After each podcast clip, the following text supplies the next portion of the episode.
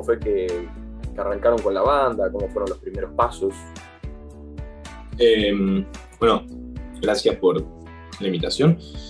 Eh, con la banda arrancamos en 2015 más o menos. Yo, Andy y ese, ese es el cantante y Andy es el otro guitarrista, somos compañeros de la secundaria. Em, y nada, ensayábamos ahí en la sala de ensayo de la secundaria, en la salita, viste, como así extracurricular. Los recreos, íbamos ahí a tocar, estábamos como medio pelotudos con eso. Y armamos la banda del colegio, así, era como la banda del colegio, viste. Y ya como para último año, estábamos más grandes y, veíamos que, que, nos gustaba lo que hacíamos y que tal vez de repente el ciclo ¿viste? escolar era como ya un poco chico para nosotros.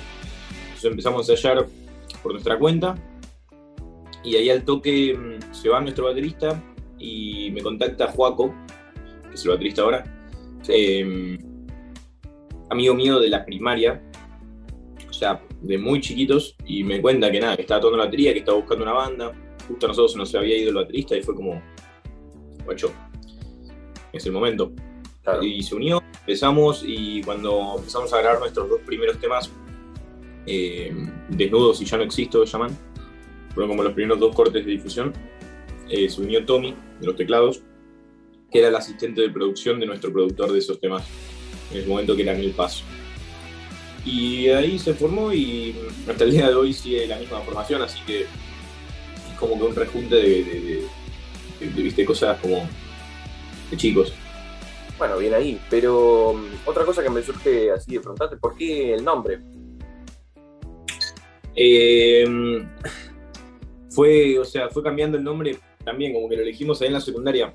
Habíamos elegido como un millón de nombres, como el momento era Faraday, un momento era eh, como cuatro, era como un montón de, nombres así, viste, como pensando, como que elegir un nombre bueno es como casi tan bueno como hacer una canción buena para mí.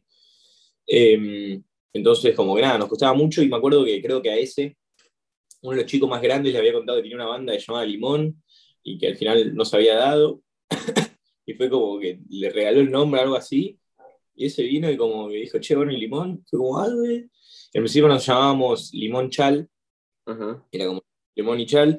Y después fue como, bueno, che, vamos a sacar la mierda del Chal. Pusimos en mayúscula Limón, sin tilde, así como bien tipográfico, bien logo. Y desde ese momento quedó así. Así que esa es la historia. ¿Cómo fue que fueron este, creciendo a lo que son hoy en día? ¿no? Empezaron por redes, a dónde subían los temas al principio. Al principio era, mm, era tocar en vivo mucho, tocábamos en muchos lugares, así como under, full underground.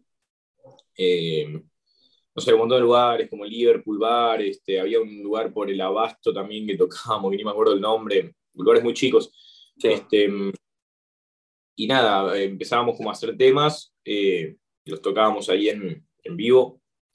Y bueno, fue como un momento que dijimos, che, bueno, vamos a hacer esto, con la idea de firmar con Heiser, que es la discográfica para la cual estamos.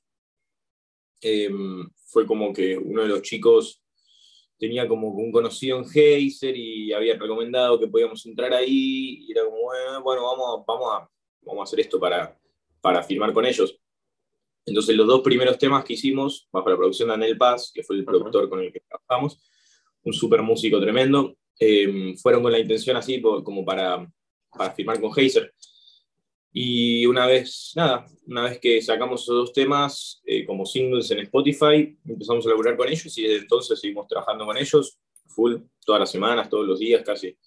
Así que em, está bueno, está bueno construir una relación, viste, como con una productora porque eh, te, da una plataforma que, a veces como vos como individuo, como banda, es como difícil abarcar todo, viste. Claro. Eh, desde, prensa, desde booking, desde tocar, desde... Es como que hoy en día, viste, un poco tenés que ser vos toda la plataforma de todo, porque es así. Eh, pero bueno, nada, contar con una productora está bueno. O sea, tiene, tiene sus ventajas y, y sus ventajas sus desventajas. Así que así, así te la dejo. ¿Y siempre estuvieron dedicados a la música o antes de meterse de lleno con la banda estaban haciendo otra cosa? Y pensá que desde la secundaria, entonces como que no hubo tiempo para, para hacer otras cosas. Igual, dentro de la banda, como que cada uno se desempeña en distintas cosas. Por ejemplo, Andy y Tommy, el guitarrista y el tecladista, eh, están a producir música, productores, tienen un estudio de grabación. O sea, esa es la idea. Que, que, o sea, laburan de eso también produciendo otros artistas. Ese, ese cantante también trabaja eso por su cuenta, eh, labura también haciendo como distintas producciones. Yo eh, estoy como trabajando más como productor audiovisual, también con un proyecto visual de proceso de video analógico, en donde, nada, como que lo mío, no sé, me, me, me llama más como explorar como la, el concepto audiovisual entero. Y Juaco también es, se dedica a diseñar, no sé, es un diseñador gráfico, uh trabaja en eso, así que como que viste cada uno dentro de lo que, sí, sí como que funcionamos como banda y, y, le dedicamos como nuestras energías a un proyecto primario así, pero dentro del, dentro del proyecto cada uno tiene sus, sus partes. Me dijiste que había ventajas y desventajas de trabajar una productora, eh, con una productora. ¿Me podrías enumerar por si alguien del otro lado está pensando en, en meterse en este mundo, como que tengan cuidado con tal cosa, pero por el otro lado que sepan que ciertas otras van a salir bien? No, no, a ver, siempre con nuestra relación con Heiser fue, fue buena, o sea, creo que, o sea, es depende también de lo que quieras, ¿verdad? O sea, para crecer y para exponerte creo que es una buena idea. O sea, si vos querés intentar vivir de, de la música y, y, y, como llegarle a gente que no que solo la es difícil, está bueno, con alguna productora. Sin embargo, bueno, esto como que te condiciona a, a, como que no tienes las libertades de un artista independiente, ¿viste? Como uh -huh. no soy independiente. Como por ejemplo, qué sé yo, uno cuando es independiente decide, decide más sobre sus, sus digamos, sus temas, o sea, dónde lo sube, cómo lo sube. Eh, cuando estás con una productora, la productora tiene, digamos, determinadas estructuras de trabajo con otras empresas, entonces a veces como que no podés, eh, no hacer lo que quieras eh, en algunos casos. Pero bueno, nada, como que uno siempre tiene que, como que ir midiendo y ir viendo dentro de las opciones que tiene, como elegir la mejor. Eh, así que no, bueno, nada, eso, a ver, nuestra, nuestro caso eh, pues, siempre fue bueno por ahora, así que, sí. así que nada, es como muy depende del caso y depende del camino, ¿viste? Hoy en día eh, la idea también de una productora, una banda de rock con una productora es como hasta casi puede ser vieja, eh, muy, muy, o sea, casi todos los artistas de la escena son no músicos y son o, sea, o, o, streamers o youtubers o, o, trappers o lo que sea, y, y, formaron su sello y tienen su, viste, como su following y, uh -huh. y manejan ellos en ese sentido la cosa. Así que depende, eso depende como el camino de cada uno. Creo que para el que está empezando, no sé, le recomiendo como tomárselo con calma y ir viendo qué le conviene, o sea, ir entendiendo qué le conviene según su necesidad. Tal vez no necesitas y tal vez para crecer sí, o sea, eso. No hay, digamos, no hay bueno ni malo, es como simplemente claro. como decisiones, ¿no? ¿Y en la, en la composición de temas se mete la productora o eso lo hacen solo ustedes? No, no, eso solo nosotros. No, no, eso solo nosotros. Más la productora es como, más como, bueno, a ver, eh, decidimos salir este día con el tema. Uh -huh. Y para salir este día tenemos que, bueno, darle una prioridad a Spotify, ponerle. Y, y, sí o sí tenemos que, bueno, sacar el, la canción antes que el video eh, en Spotify. O sea, como esa, esas cosas más de logística, claro. ¿viste? Como de estrategia. En cuanto a la música, tenemos como full libertad, siempre tuvimos full libertad, este, no, no, no hay drama. Es más como estructural y de trabajo, casi. ¿Cómo fue todo el trabajo para llegar a, a Lola? Y creo que... ¿Qué se sintió, uno, no? Enterarse que iban a estar ahí. Una buena pregunta. Eh, creo que con la música uno ve, creo que como la puntita del iceberg, ¿no? Del trabajo. Es como que de repente, bueno, uno ve Lola y dice, ah, bueno, como... O sea, como si un, un paso hubiese sido, viste, como una acción fuese la que de León y Lola. Pero creo que hoy en, o sea, viste, teniendo como una mirada un poco más profunda, esto es un proceso de cosas. Nosotros venimos trabajando como en, este proyecto todos los días de hace siete años ya, ¿entendés?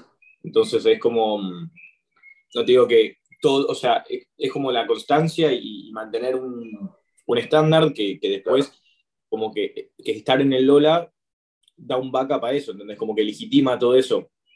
Em, nada, fue un proceso re lindo, venimos de, ahora estamos grabando eh, un EP de tres canciones que van a salir más o menos el verano, no sé en qué momento.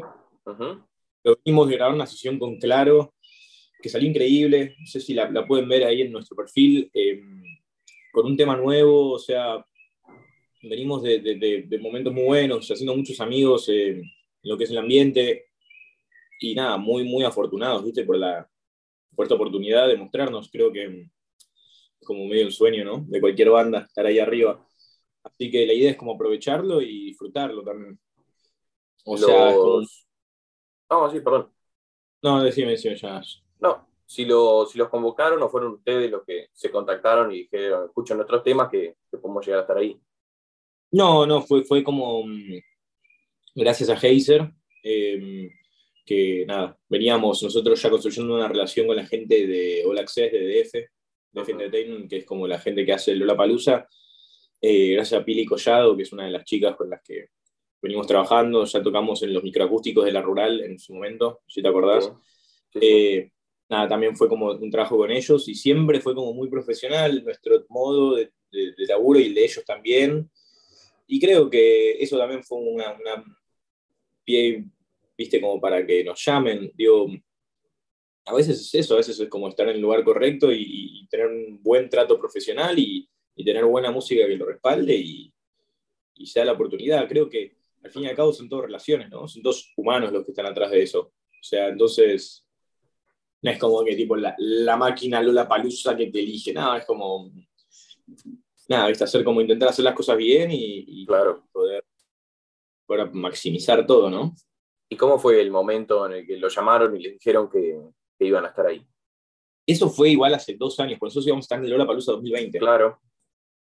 Íbamos a estar en Lola Palusa 2020. reprogramado, sí hace mil, boludo, estábamos en la casa de Andy y como que salió esa noticia y fue como, o sea, no podíamos creer, fue un abrazo, me acuerdo, increíble, muy flashero y, y hasta habíamos tocado en el side, eh, habríamos abierto el side show del, de Interpol para un La Palusa en el que no tocamos, lo veníamos trabajando, construyéndolo. Eh, y nada, fue, fue, fue, zarpado cuando nos enteramos y también nada, me acuerdo que por la pandemia, o sea, fue, se suspendió faltando siete días, me acuerdo algo así por febrero. Yo estaba así, viste, con mis amigos jugando al fútbol y uno me dice, ¿qué onda? Yo le digo, no, ni un peso se suspende, viste, como faltan siete días. una semana. Una semana y se suspendió y, y nada, fue, fue como un bajonazo. Eh, ahí me hizo todo batería.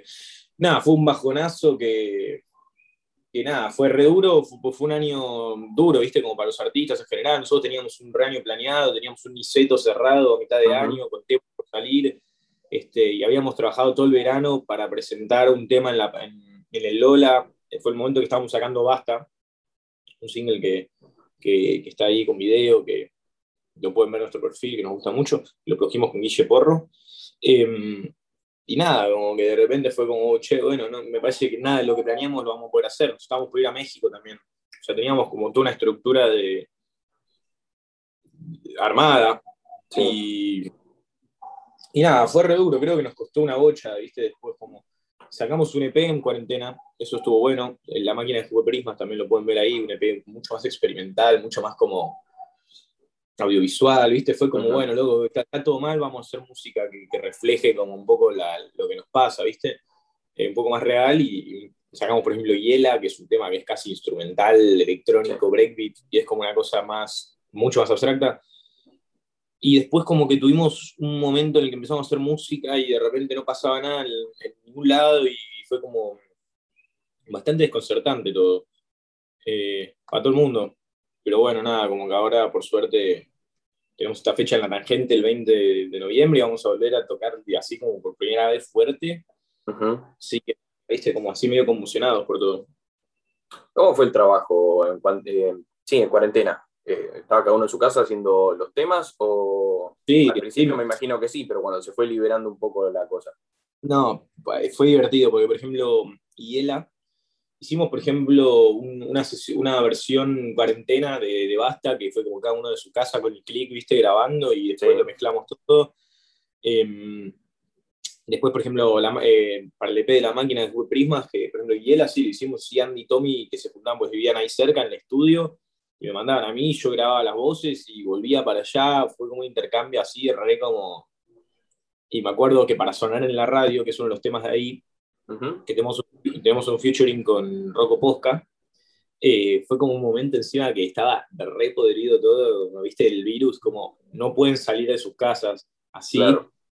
Nosotros, tipo, diciendo, che, dale, vamos, vamos, tipo, tenemos que juntarnos a grabar la voz de este tema, falta la voz. Entonces fue como una maniobra así, que, entramos en el auto de uno, agachados con Rocco, agachados tipo en el auto para que no nos vea la guardia, llegamos a la casa de Andy, o sea, medio así, viste, como polémico, y grabamos en la casa de Andy, viste, como con un micrófono en el, eh, tapando con sillones para que se escuche bien. claro.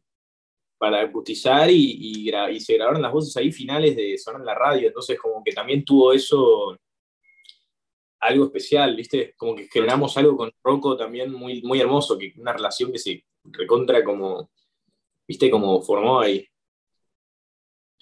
Eh, así que bueno, nada, para, para ahora, para la presentación del disco, como Rocco no está, tenemos un par de sorpresas para, de invitados que van a subir a cantar, que va, a estar muy llevado, la verdad, como así por primera vez que tenemos invitados así muy polenta. Así que... ¿Y podemos tener algún adelanto? Uno de los tantos invitados? Uno de los tantos invitados, creo que, eh, o sea, si todo sigue en pie, creo que se va a subir el, el Foxy, el Simón Foxy Run a cantar uno de los temas. Un par de los chicos de la radio lo escuchan mucho, lo fueron a ver, de hecho, hace unos días, así que... ¿A Tecnópolis? Eh, no, tenía varios shows. Sí, en, no me acuerdo, creo que fueron hasta Pilar, me parece. Ah, uno de Pilar, ahí va. Sí. Eh, bueno, justo, el, que nos edita los videos, así que va a estar viendo esto y se va a enterar en este momento. Bueno, yo, estoy trabajando con Simón, eh, estamos, eh, estoy haciendo las visuales en vivo, hace ya desde Tecnópolis, estamos como trabajando junto a la estética, entonces, nada, como pegamos una amistad resarpada también y, se va a sumar así un divino. Así que bueno, nada. ¿Qué, día, ¿Qué día va a ser eso? El 20 de noviembre en la tangente, a la una de la mañana. Nos abre, el show Juan Lopa y Juan Pomo, que son dos amigos artistas que presentan su disco que también la parten. Así que creo que va a ser una fecha re especial, tipo, re como, como potente, ¿viste? Como un reencuentro re zarpado. Sí. Con amigos artistas, como toda una cosa increíble.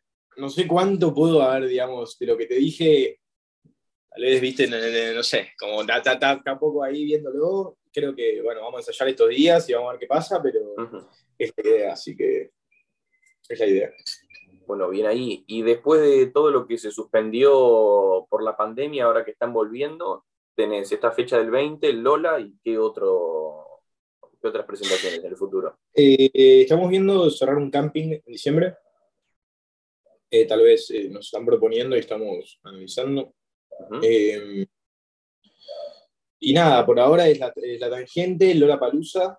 Tampoco podemos tocar mucho ahora en, enero porque en Buenos Aires porque no, no podemos por Lola Palusa. Como el, el contrato no, no, te deja tocar en Buenos Aires desde el tiempo antes o después. Y nada, por ahora estamos en esa, viendo. Tal vez viste salga un acústico tranqui por, eh, por acá, por la zona, por Núñez, a veces hacemos esas cosas. Así que cualquier cosa, digo, siempre estamos ahí, como viste, comunicando full por Instagram y por Twitter, como generando ahí. Eh, justo ayer, bueno, salió un tema, un tema nuevo, que en la tapa le hicimos nosotros por primera vez, viste, como yo y Juaco, que nos encargamos como lo, lo visual. Y nada, re contentos también, un tema que habla sobre como cosas bastante interesantes para nosotros, como, no sé, como un poco una mezcla de las cosas que no decimos, como, como un poco, viste, esta esta oda a lo que no decimos, a las cosas que reprimimos y que, salen como por distintos lados. Un poco también como es como un grito así a la escena, al momento, como medio como que el tema es como súper rockero y súper tipo al frente al palo y, es un poco, viste, a veces como nos sentimos, como viste que hay cosas que no decís que se reflejan en las canciones, como que no siempre es muy, muy consciente todo lo que pasa, simplemente, bueno, tal vez sacaste un tema rockero porque te sentías enérgico y, es un poco como que refleja nuestro momento y, lo vamos a presentar ahí en la tangente y pero va a estar bueno. Bueno, este, primero que nada, felicitarlos por todo el laburo que vienen haciendo y bueno, que se está viendo reflejado en los shows, en los invitados, de vuelta a estar para el Lola. Agradecerte por este ratito que compartiste con nosotros, eh, conmigo, pero con nosotros, porque somos todo un equipazo atrás. Y nada, desearte suerte para lo que se viene. Bueno, gracias a vos.